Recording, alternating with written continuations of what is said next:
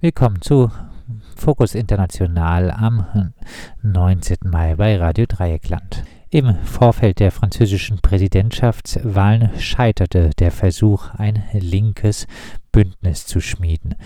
Nun wird ein solches aber bei den französischen Parlamentswahlen am 12. und 19. Juni doch kommen. In den ersten beiden Maiwochen einigten sich Mélenchons Bewegung La France Insoumise, Les Verts, die Partie Socialiste, die Partie Communiste Française und ökosozialistische Trotzkisten auf das Wahlbündnis Nouvelle Union Populaire Écologiste et Sociale. Deklariert wurde das Ziel, Mélenchon als Premierminister zu installieren.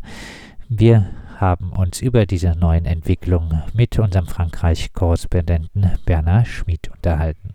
Linken haben sich geeinigt, gemeinsam in die Parlamentswahlen hineinzugehen. Vielleicht könntest du als allererstes mal für unsere Hörer erläutern, wie diese Parlamentswahlen ablaufen werden. Ja. Wenn ich richtig in Erinnerung habe, auch zwei Wahlgänge wie bei der Präsidentenwahl und ja. warum es wichtig ist, da sich zusammenzutun. Die Parlamentswahlen finden am 12. und 19. Juni dieses Jahres zum nächsten Mal statt und finden tatsächlich in zwei Wahlgängen an zwei aufeinanderfolgenden Sonntagen statt. Und zwar gilt im zweiten Wahlgang das Mehrheitswahlrecht, das einfache Mehrheitswahlrecht. Das heißt, die Liste, die an der Spitze steht, gewinnt.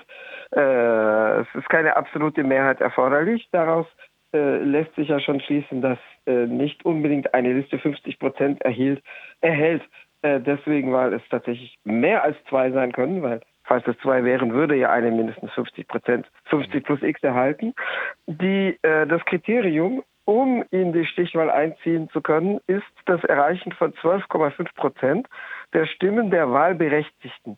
Nicht der abgegebenen Stimmen, sondern der Stimmberechtigten. Das heißt, je nach Wahlbeteiligung kann das 15 Prozent, aber auch 20 Prozent oder sogar 25 Prozent der abgegebenen Stimmen entsprechen. Also klar, wenn äh, äh, die Wahlenthaltung die Hälfte beträgt, wenn die Hälfte der Stimmberechtigten sich der Stimme enthält, dann werden aus 12,5 das Doppelte, also 25 Prozent. Mhm. Da das äh, schwer vorher kalkulierbar ist, äh, kann es tatsächlich äh, riskant sein, wenn sich mehrere Listen aus dem vielleicht nicht aus denselben, aber aus vergleichbaren politischen Lagern, äh, schon im ersten Wahlgang, oder nicht schon, sondern im ersten Wahlgang gegenüberstehen, weil das könnte unter Umständen verhindern, dass irgendeine von denen in den zweiten Wahlgang kommt, weil sie sich gegenseitig die Stimmen wegnehmen. Klar, je näher die sich politisch, inhaltlich stehen, desto eher ist die Gefahr, dass sie sich dieselben Wähler und Wählerinnen streitig machen.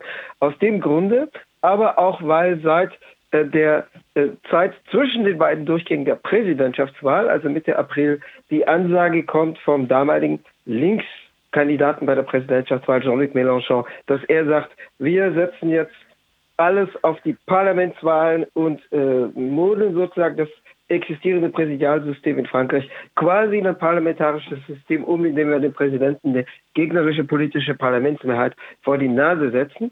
Äh, also dadurch, dass dadurch dadurch, dass jetzt Kräfte gebündelt werden sollen im Hinblick auf die Parlamentswahl und da jetzt ein bisschen die Ansage kommt, jetzt geht es nochmal um alles oder nichts.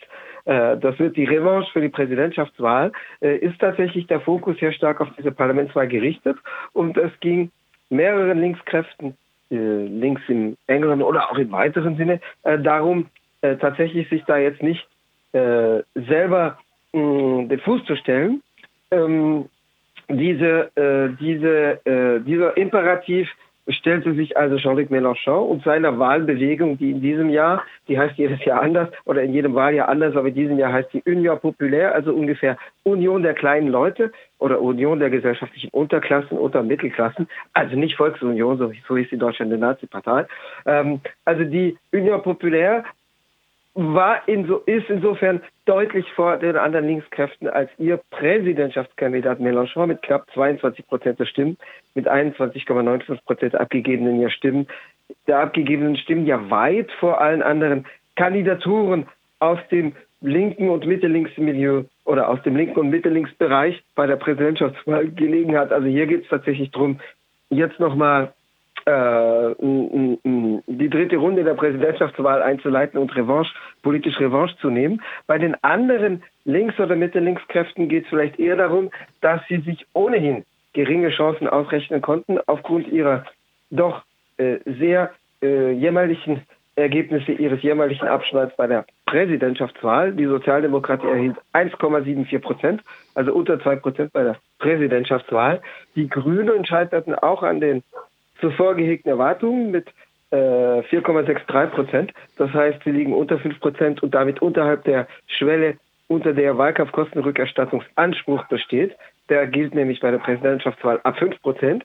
Mm, das heißt, die Enttäuschung für die sagen wir mal, eher im Mitte-Links-Bereich angesiedelten Kräfte, die traditionell stärker waren, aber in diesem Jahr erheblich geschwächt wurden, plus der hohe, die hohe, der hohe Erwartungsdruck bei den Linkssozialdemokraten, Linkspatrioten, Linkspopulisten im Mélenchon-Lager, die miteinander kombiniert, sorgen jetzt dafür, dass gesagt wird, okay, jetzt versuchen wir es gemeinsam, sonst trampeln wir uns gegenseitig auf den Füßen äh, herum und behindern uns gegenseitig bei der Parlamentswahl. Jetzt gibt es ein Abkommen zwischen verschiedenen Kräften. Äh, und ja. welches äh, sind denn die Inhalte? Auf welches Wahlprogramm haben Sie sich geeinigt, wenn Sie sich denn überhaupt auf ein Wahlprogramm geeinigt ja. haben? Und wie sind die ja. Absprachen, wie die Repräsentation dann in diesen jeweiligen Wahlkreisen, wo Sie ja dann in diesem zweiten Wahlgang die äh, relative Mehr oder die relativen Mehrheiten gewinnen müssen? Wie sind die Absprachen dafür? Also die Absprachen sind, dass es eine Aufteilung der Wahlkreise gibt. Es äh, existieren insgesamt 577 Wahlkreise für die Nationalversammlung, knapp 550 in Festland Frankreich und dann einige in Übersee Frankreich, Korsika. Es gibt auch noch Auslandswahlkreise für die Auslandsfranzosen und Französinnen, einer, ein Auslandswahlkreis für Spanien, Portugal zum Beispiel, einer für Russland, Ukraine, Türkei, äh, einer für äh, ganz Nordafrika, den Maghreb, ähm, einer für Nordamerika. Ähm, also diese Wahlkreise werden aufgeteilt. Die, äh, die Union Populaire, also das Wahl, die Wahlplattform von Jean-Luc Mélenchon, als in diesem Jahr zumindest wahlmäßig absolut stärkste Linkskraft hatte, angekündigt, in ihren Verhandlungen, die sie jeweils mit allen anderen Linkskräften aufnahm, dass alle dieser, diese Parteien und Wahlbewegungen nach dem Gewicht anteilsmäßig berücksichtigt werden sollen, und zwar entsprechend ihrem Gewicht bei der Parlamentswahl, bei der Präsidentschaftswahl, pardon. Bei der Präsidentschaftswahl wurden insgesamt 33 Prozent der Stimmen für irgendwie linke Kandidaturen abgegeben, von linksradikal bis Mitte links. Mhm. Äh, das meiste davon für die Union Populaire, also für Mélenchon, 22 Prozent von 33. Das heißt, Mélenchon erhielt, ein, erhielt zwei Drittel aller Stimmen, die für das gesamte linke und Mitte-Links-Spektrum abgegeben wurden. Nun kündigte er an, okay, anteilsmäßig würde also die Union Populaire zwei Drittel der Wahlkreise in Anspruch nehmen und dort werden die anderen Linksparteien keine Kandidaturen gegen sie aufstellen und umgekehrt erhält, erhalten dann die Grünen dem Anteil entsprechend, also was 4,63 Prozent an 33 Prozent der Stimmen ausmachte bei der Präsidentschaftswahl. Diesem Anteil entsprechend erhalten die Grünen oder Bündnisgrün, äh, Europe Ecologie Le Vert, äh, Wahlkreise die französische KP, deren Kandidat 2,5 Prozent erhielt, äh, erhält äh, anteilsmäßig ihre Wahlkreise und so weiter. Das ist die Hauptabsprache. Programmatisch geschieht es theoretisch, theoretisch auf der Grundlage des Wahlprogramms äh, von Mélenchon, also zumindest der Kernpunkte, weil Mélenchon die Initiative ergriff zu, zu diesem zu diesen mehreren Wahlbündnissen, die die Union Populaire jeweils mit einer anderen Linkspartei einging und weil er deutlich vorne lag, also wie, äh, wie erwähnt, zwei Drittel aller für die Linke abgegebenen Stimmen allein abräumte. Das ist allerdings die Theorie, äh, weil beides ging so nicht ganz auf, sondern es wurden Zugeständnisse gemacht. Äh, das erste ist, äh, die äh, proportionale Vertretung ist verzerrt und zwar zugunsten der Rechtssozialdemokratie, also der früheren mhm. Regierungssozialdemokratie unter François Hollande.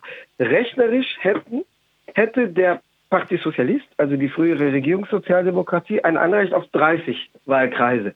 Also ihrem Anteil entsprechend 1,74 Prozent bei der Präsidentschaftswahl von insgesamt 33 Prozent. Mm, das würde im Übrigen auch der Zahl der bisherigen Abgeordneten des Parti Sozialist entsprechen, weil der PS, also die, die, so, die sogenannte Sozialistische Partei hat bisher 30 Abgeordnete in der Nationalversammlung. Stattdessen räumt das Wahlbündnis denen allerdings 70 ein. Also 70 statt 30 für die Rechtssozialdemokratie. Umgekehrt, links von der Mélenchon-Wahlplattform gibt es eine kleinere Partei, den Nouveau, den Nouveau Parti Anticapitaliste, den NPA, also die neue, Anti, neue antikapitalistische Partei, stichwortförmig trotzkistisch, undogmatisch und überwiegend ökosozialistisch ausgerichtet. Die, also sie hatten ein höheres Stimmpotenzial, aber die, ihre Anhängerschaft stimmte überwiegend nützlich, also ein kleineres Übel für Mélenchon, weil gerade im linken Spektrum viele sagten, Hauptsache Mélenchon ist in der Stichwahl, um Marine Le Pen aus der Stichwahl rauszudrängen. Ähm, aber das faktische Wahlergebnis bei der Präsidentschaftswahl war 0,8 Prozent. Das hätte also 13 Wahlkreise, das hätte ein Recht auf 13 Wahlkreise erteilt. Aus den 13 wurden aber nur fünf. Das heißt, links bot sozusagen die Melanchon-Plattform 5 statt 13 die anteilsmäßig berechnete Zustimmen an. Und rechts von ihr, der Rechtssozialdemokratie, bietet sie 70 statt 30 an. Mhm. Das zeigt schon, dass es verzerrt ist, zugunsten der François Hollande Sozialdemokratie, die, die ja äh, aufgrund ihrer eigenen Bilanz in den Regierungsjahren 2012 bis 2017 ihre Überanpassung an äh, herrschende Interessen, Kapitalinteressen, ihre absoluten politischen Feigheit äh, sich selber ins Ausgeschossen hatte. Äh, das deutet schon auf eine Verzerrung hin. Theoretisch gilt allerdings nach wie vor, dass die Inhalte dessen, was Mélenchon bei der Präsidentschaftszeit in den Vordergrund rückten, das gemeinsame verbindende Programm sind. Auch da gibt es aber schon Zugeständnisse oder Formelkompromisse, die wahrscheinlich nach der Wahl äh, so äh, nicht bestehen bleiben, sondern nach der Wahl wird wahrscheinlich gelten, dass es nicht so heiß gegessen wird, wie es gekocht wurde. Mhm. Die französische KP, also der frühere Präsidentschaftskandidat der französischen KP, 2,5 Prozent. Fabien Roussel hat angekündigt, dass in Fragen wie der Atomenergie, und da hat er ausgerechnet das inhaltlich negativ zum Beispiel rausgegriffen, seine Abgeordneten, äh, die, äh, er hat 50 Wahlkreise, äh, seine Abgeordneten künftig äh, Abstimmungsfreiheit genossen. Mélenchon stellte einen mittelfristigen Atomausstieg als Forderung in den, Mittel, in, den, in den Vordergrund. Die französische KP, die bei dieser Frage absolut den Schuss nicht gehört hat, immer noch absolut äh, vernagelt ist, die, die wollte die den Anteil der ist da stark, gell? In, äh, Atom, äh, in, äh, bei Framatome und bei, bei der EDF, oder? Die CGT war mal, also Oder das war? ist auch nicht mehr so, wie es historisch mal war, aber vor allem sind Teile der CGT-Bürokratie mit der Unternehmensbürokratie mhm. die sind in dem früheren Staatsunternehmen ÖDF verflochten, die sind mhm. da reingeflochten. Mhm. Also da gibt es schon eine Nuklearlobby, die da auch hineinreicht. Äh, jedenfalls die französische KP ist absolut von dieser Nuklearlobby zerfressen und Fabien Roussel hatte in seinem Präsidentschaftswahlkampf angekündigt, ebenso wie Macron übrigens, den Atomstromanteil bis 2050 erhöhen mhm. erhöhen, mhm. erhöhen zu wollen, angeblich wegen Klimaschutz. Und äh, die ausgerechnet in der Frage kündigte an, ja, da werden wir Abstimmungsfreiheit genießen. Also Mélenchon hat zumindest ein Verdienst, dass er nämlich die, sagen wir mal, die staatstragende Linke, seine Wählerschaft kommt ja überwiegend aus den früheren Reihen der Sozialdemokratie oder der KP-Wählerschaft. Aber Mélenchons Verdienst ist, dass er dieses Spektrum für Ökologie und AKW-Kritik geöffnet hat, weil früher war da, war da, war in dem Bereich dort kein Blumentopf zu holen. Mhm. Also die, die französische KP, die in dieser Frage absolut negativ ausschert, äh, inhaltlich negativ zu bewerten, äh, hat in der Frage schon Abstimmungsfreiheit angekündigt. Also, dass sie sich die Abstimmungsfreiheit rausnimmt. Die ähm, mit der Rechtssozialdemokratie, also dem Parti Socialiste oder was von diesem Wrack noch übrig ist, aber diesem Wrack wurden immerhin 70 Wahlkreise zugestanden, ähm, dem wurde in dem Wahlabkommen zwischen der Union Populaire unter Mélenchon und dem Rest PS, ich sage Rest, weil die Partei sich auch zerstreitet über das Wahlabkommen, äh, in deren Wahlabkommen wird etwa das, was sozialpolitisch in Aussicht gestellt wird, relativiert. Eine der Kernforderungen Mélenchons bei der Präsidentschaftswahl war die Rente mit 60 oder zumindest das Recht auf Rente mit 60. Man hindert natürlich niemanden gewaltsamer weiterarbeiten, aber äh, also es wird nicht vorgeschrieben, dass man aufhört zu arbeiten, aber man soll die Rente mit 60 in Anspruch nehmen können. Im Prinzip, so jedenfalls das Mélenchon-Wahlprogramm, ohne Abzüge. Äh, die, äh, das Wahlprogramm, das, das Abkommen mit dem PS zum Wahlprogramm lässt allerdings offen, dass es eine Option darstellt, weil es wird dort formuliert, das Recht auf eine Rente mit 60. Das lässt offen, und das wird inzwischen auch äh, von, selbst von Vertretern von Mélenchons Wahlplattform oft mit Relativierungen in den Talkshows begleitet. Etwa am Sonntag gab es eine einstündige Wahlsendung mit Clémentine Autain. äh, eine der Beraterinnen von Mélenchon, die ich zu manchen Fragen durchaus schätze, aber die fing da auch schon sehr an zu relativieren, was diese Rente mit 60 betrifft, weil so wie es formuliert ist im Abkommen mit dem Parti Sozialist, lässt offen, dass man zwar gehen darf mit 60, aber dass das noch nicht bedeutet, dass die finanziellen Konditionen äh, garantiert sind, sondern wenn man weniger als eine bestimmte Anzahl von Beitragsjahren hat, dann würde man eben mit deutlichen Abzügen äh, in Rente gehen, also dann sprich in die Altersarmut gehen, wenn man in Anführungszeichen zu früh ginge. Also äh, die derzeitige Gesetzeslage ist für die Jahrgänge ab, ich glaube ab 1975, 43 Beitragsjahre. Mhm. Ist auch einer Ministerin unter der Sozialdemokratie, unter François Hollande zu verdanken. Unter Nicolas Sarkozy waren es, unter dem rechten Präsidenten waren es 41,5 Beitragsjahre. Unter François Hollande im Jahr 2014 wurde es auf 43 Beitragsjahre abgehoben, also ab Jahrgang X. Äh, Clémentine Autain, Mélenchon-Beraterin, hat am Sonntag äh, gesagt, äh, man könnte es auf 40 Beitragsjahre begrenzen. Und auch mit äh, bei 40 Beitragsjahren werden viele bei heutigen Erwerbsbiografien die 40 Beitragsjahre nicht mit 60 ja. besammen haben. Also da wird schon ordentlich relativiert. Und natürlich werden die PS-Abgeordneten sagen, ja klar, wir halten uns an die Vereinbarung in unserem Wahlabkommen, aber da steht drin ein Anrecht auf, das heißt eine Option. Also gut, Leute, wenn ihr mit starken Abzügen in Rente gehen wollt, dann bitte. Mhm. Dann bitte. Also schon in diesem äh, Stand sind die äh, Bruchstellen in dieser, wenn sie dann erfolgreich wäre, schon absehbar. Kann man das so sagen?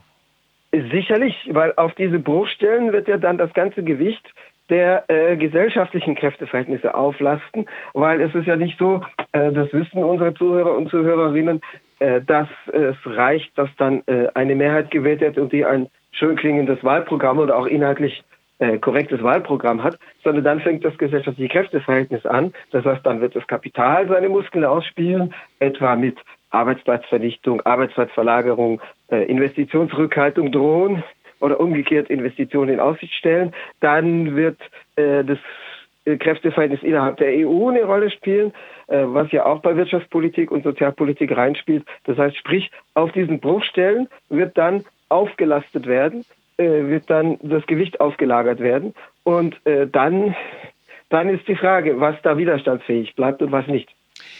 Nun wird, äh, wenn man die deutsche Debatte sich anguckt, äh, der Mélenchon durch zum Beispiel den Spiegel sehr gerne als äh, ein EU-Fresser, ein NATO-Fresser, oh. ein äh, überhaupt, äh, er redet ja, von Deutschland als Bosch. Deutschland, ein Deutschlandhasser. Ich habe nicht schlecht gelacht über diese dümmlichen Artikel. Also das ist wirklich Gossen, Gossenjournalismus. Also das kann man nicht mal mehr als Journalismus bezeichnen.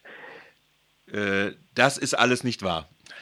Oder erklär es ein bisschen. Das ist dummes Zeug. Also ich meine, wenn ein führendes publizistisches Organ in Deutschland über Deutschlandhass grenzt und fleint, weint und flennt, da kann man erstmal sagen, vielleicht hat da ja jemand, jemand da was Richtiges gesagt. Also wenn irgend so ein publizistisches Organ wie der Spiegel in einem gossenjournalistischen Machwerk von Deutschlandhass redet, da kann man nur sagen, Deutschland, du armes Opfer, jetzt habe ich aber Mitleid. Also das, das ist zum Lachen. Also gut, Mélenchon ist ein Linksnationalist, das heißt, er übt durchaus manchmal EU-Kritik mit patriotischen Untertönen. Das war immer in Teilen der französischen Linken drin. Das hat damit zu tun, dass es eine andere Geschichte, eine andere Sozialgeschichte auch als in Deutschland gibt. Das heißt, in Frankreich hatten die Mächtigen in manchen Phasen der Geschichte so Angst vor ihrer Bevölkerung, dass sie tatsächlich nicht nationalistisch argumentierten, sondern lieber ausländische Besatzer gegen die eigene Bevölkerung hatten. Das war so, als der König floh 1792 um sich Hilfe, 1791 um sich Hilfe bei Preußen und Österreich-Ungarn zu holen. Äh, das war so, als ein Teil der Bourgeoisie lieber die nazi-deutsche Besatzung hatte als äh, die, die französische Resistance und davor die, die, die linke Mehrheit, die es 1936, 37 gegeben hat. Äh, die Parole lautete damals plutôt Hitler que le Front Populaire, also lieber Hitler als die, ja, der Front Populaire, das, die Front der kleinen Leute, das war damals die Linksregierung, auch wenn sie letztendlich am Vorhaben der Gesellschaftstransformation, der Umwandlung gescheitert ist, aber die trotzdem manche Reformen, etwa die, die erstmalige Einführung von gesetzlichem Urlaub mhm. äh, in die Wege geleitet hat. Ähm, aufgrund dieser Tradition und der Resistance-Tradition gibt es so einen linksnationalistischen Diskurs, äh, der zum Beispiel früher bei der französischen KP sehr stark war, der mhm. manchmal auch schlicht nationalistisch wurde.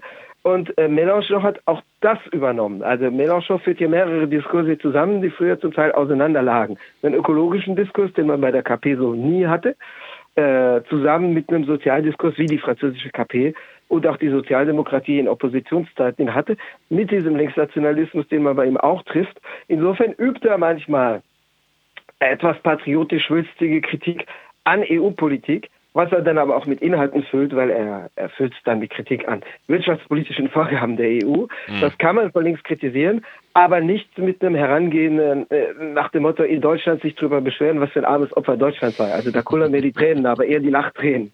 Ja, das kann ich mir vorstellen. Ähm, kommen wir nochmal zurück, ganz zum mhm. Anfang, weil wir das Verfahren ja auch hatten. Mhm. Wie erfolgsversprechend sind denn das? Also man teilt sich die Wahlkreise, das sind ja mhm. wohl auch die erfolgversprechenden äh, Wahlkreise untereinander auf oder sind sie generell aufgeteilt? Und das Ziel soll ja sein, so hat mhm. die Bewegung von Mélenchon ja äh, gesagt, äh, Mélenchon als äh, vom Präsidenten zu ernennenden Premierminister einzusetzen. Ja. Wie beurteilst du denn das? Also es mit dem Premierminister ist schwierig. Es war natürlich ein bisschen ein rhetorischer Kunstgriff, um die Sache auf einen einfachen Punkt zu bringen.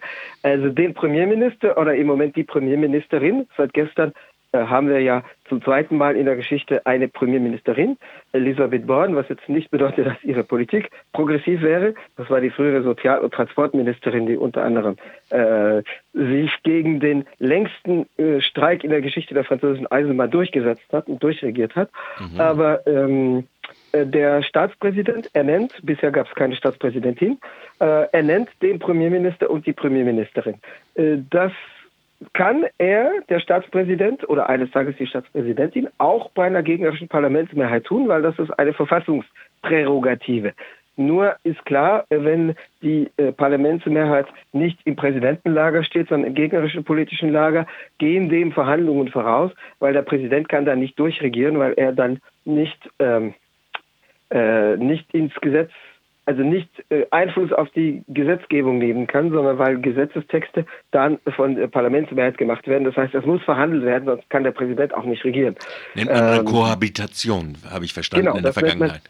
Genau, das nennt man Kohabitation. Das gab es in der Vergangenheit mit politischen Lagern, die zwar miteinander rivalisierten, die sich aber doch über Grundsätze einig waren. Also die gab es in der Vergangenheit zwischen bürgerlich-konservativen und Sozialdemokratie, die standen natürlich nun Mitte links und Mitte rechts nicht so weit auseinander. Bei Mélenchon wäre es schon jemand, der zwar aus der Sozialdemokratie kommt, er war 30 Jahre lang Mitglied beim Parti Sozialist, schweiterte sich 2008, 2009 ab, aber der schon in seiner seitherigen Positionierung und seiner Rhetorik sich da ein Stück absetzt, der zwar auch staatstragend auftritt, also Mélenchon ist kein Revolutionär und kein Antiautoritärer, der aber schon, sagen wir mal, äh, eine sehr oppositionelle Haltung zur, zur Kapitalpolitik verkörpert, der schon äh, gegen den Neoliberalismus argumentiert und, sagen wir mal, mindestens keynesianisch argumentiert. Insofern wäre die, die Kluft, der Gap zwischen dem, was Macron verkörpert und dem, was Mélenchon zumindest rhetorisch verkörpert, schon größer als früher in Kohabitationszeiten zwischen äh, normalen in Anführungszeichen normalen Konservativen und normalen Sozialdemokraten, die mhm. sich einen gewissen Grundkonsens teilten. Äh, das äh, wäre natürlich eine Belastungsprobe. Deswegen äh, wirkt es natürlich auch spannend. Deswegen wird sich ein Teil der Wahlbevölkerung, ein Teil der Stimmbevölkerung durchaus darauf einlassen, um zu sagen, mal sehen, wie das wird, mal sehen, was da rauskommt. Ähm, die, äh, die, die, äh, oder ein potenzieller Wahlsieg würde trotzdem nicht garantieren, dass Mélenchon Premierminister wird. Der Staatspräsident, die Staatspräsidentin könnte einen anderen ernennen. Nun ist klar, wenn das Parlament äh, da absolut nicht mit einverstanden ist, sondern dem oder der Ernannten das Misstrauen ausspricht, dann ist der Premierminister auch wieder weg, weil äh, das Parlament kann, der, der Staatspräsident ernennt den Premier oder die Premierministerin, aber das Parlament kann durch Misstrauensantrag den absetzen. Das heißt, äh, eine gewisse Rücksichtnahme auf die Parlamentsmehrheit müsste, Macron ne müsste Emmanuel Macron nehmen, wenn jetzt natürlich nach Verhandlungen er jemanden aus dem politischen Lager ernennt oder aus der Mehrheit, der oder die aber nicht Mélenchon heißt, wenn es da keinen Misstrauensantrag gibt, sondern ein Teil der heterogenen Mehrheit sagt, ja, das ist jemand aus unserem Lager und wir haben uns auch über die Inhalte verständigt, es ging Verhandlungen voraus, dann könnte diese Person regieren.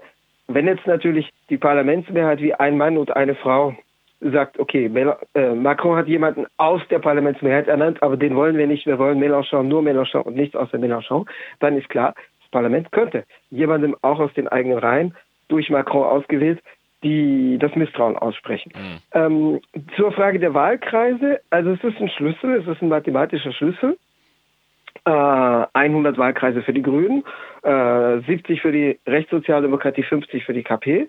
Äh, aber es, es wurde natürlich zwischen den Delegationen der beiden Parteien, also es waren ja jeweils bilaterale mhm. Verhandlungen, äh, wurde schon darauf geachtet, dass es gewinnbare Wahlkreise sind, also dass jede Partei nicht gerade dort antritt, wo sie am schwächsten ist.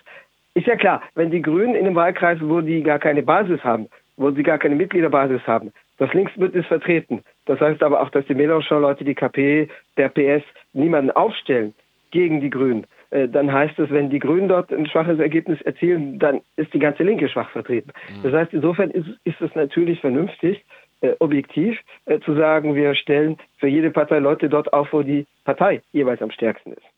Hm.